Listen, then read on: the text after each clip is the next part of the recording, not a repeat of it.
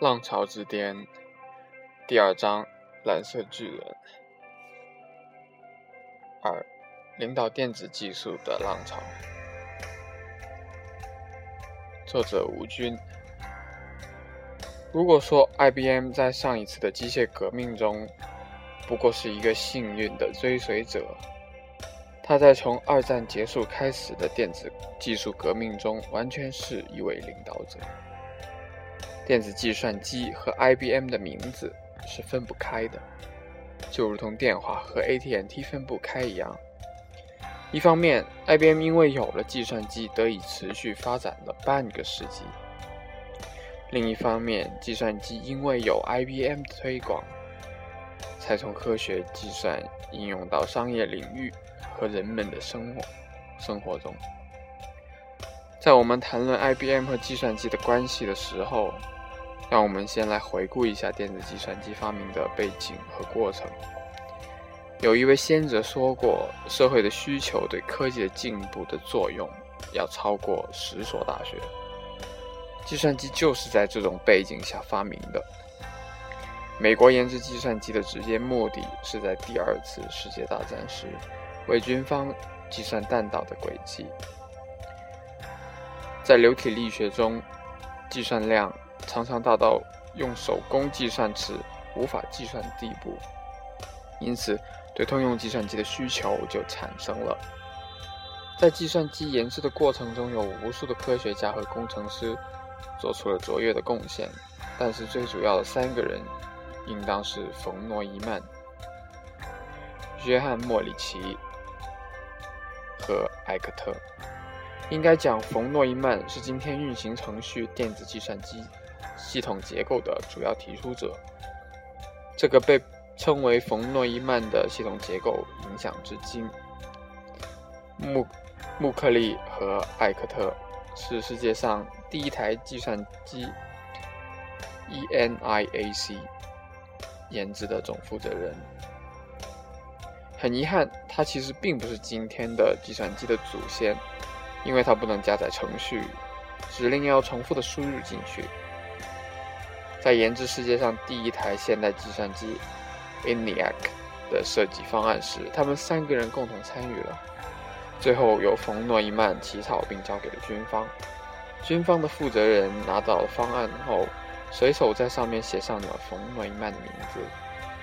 从此，穆克利和艾特艾克特的贡献就被淡忘了。后来，穆克利和艾克特认为计算机的发明权应该属于他们，而不是。他们所在的单位宾夕法尼亚大学，两个人和大学闹翻了，出来成立了世界上第一家计算机公司——埃克特穆克里公司。该公司研制一种叫做 UNIVAC 的计算机，提供给美国统计局和军方使用。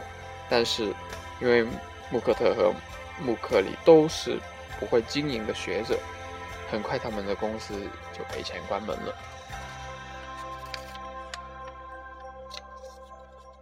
IBM 的小沃森看到了计算机在今后社会中将扮演的一个非常重要的角色，他决定投资发展计算机，并请来冯诺依曼做顾问。IBM 还请来了很多工程师，并且把麻省理工学院作为他的强大的技术支持。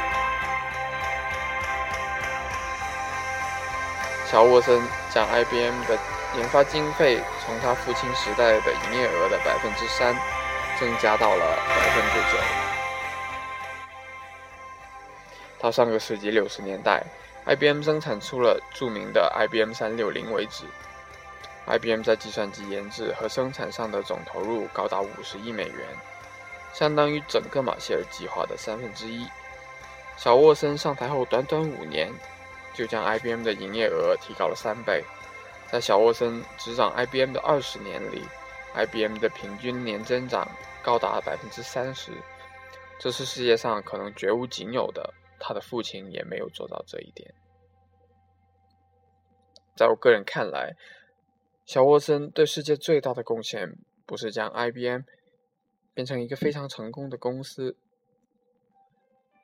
而是将计算机从政府部门和军方推广到了民间，将它的功能由科学计算变成商用。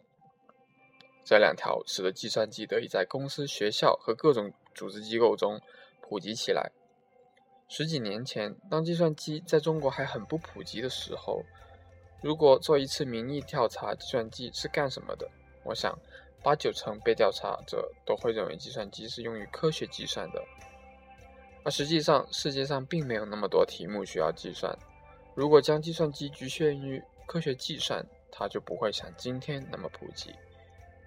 当然，今天我们知道计算机可以单纯用于储存信信息、处理表格和文字、编辑和打印文章。但是在五十年前就能看到这一点是非常了不起的。小沃森看到这一点，这一方面是他的天分，另一方面是由于 IBM 长期制造表格处理机械的公司了解这方面的需求。IBM 从他开始做计算机起，基本就。遵循了性能优先于价格和集中式服务的原则，高性能、服务于多用户的主机一直是 IBM 硬件制造的重点，直到近十年来才略有转变。IBM 的许多大型机成为计算机系统结构设计的经典之作，而且生命期特别长，有点像波音公司的客机。其中著名的有上个世纪六十年代的 IBM 三六零、三七零系列，和上个世纪七八十年代的 IBM 四三零零系列。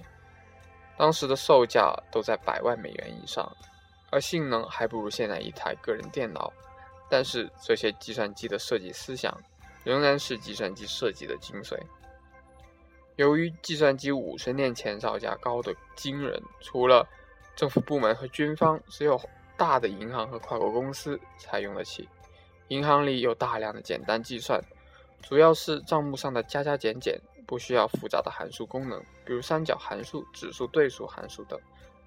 因此，就需要一种专门处理大量数据而运算简单的程序语言。上个世纪六七十年代，主流高级程序语言 COBOL 就在这个程序就在这个背景下诞生了。COBOL 的全名为面向商业的通用语言 （Common Business Oriented Language）。顾名思义，它是针对商业，它是针对商业数据进行处理的程序语言。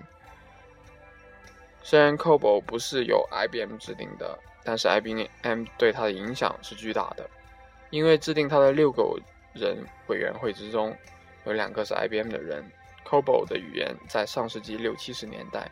是世界上最流行的程序语言，但是会写 COBOL 的程序的人很少，因此他们的收入远比今天的软件工程师要高得多。在某种程度上，鼓励了年轻人进入计算机软件领域。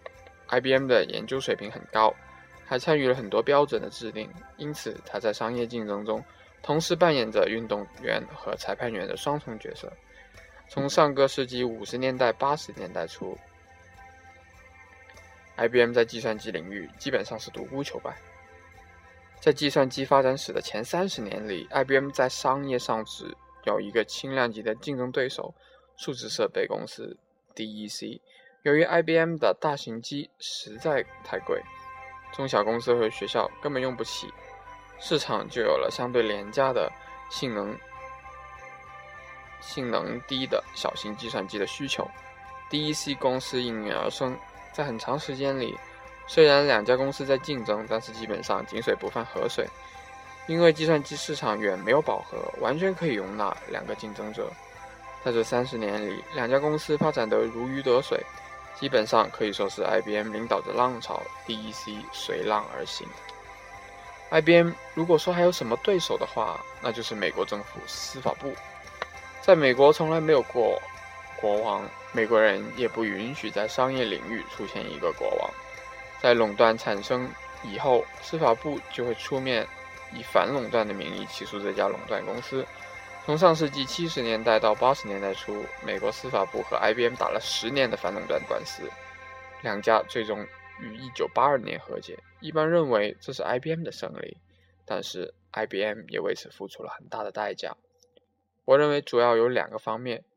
第一，IBM 分出了一部分的服务部门，让它成为了独立的公司；第二，IBM 必须公开一些技术，从而导致了后来无数 IBM PC 兼容公司的出现。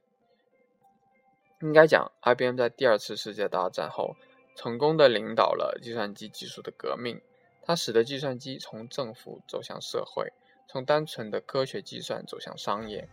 它顺应着计算机革命的大潮，一飘就是三十年。由于有着高额的垄断利润，IBM 给员工的薪水、福利和退休金都很丰厚。在二战后很长的时间里面，它是人们找工作时最向往的公司之一。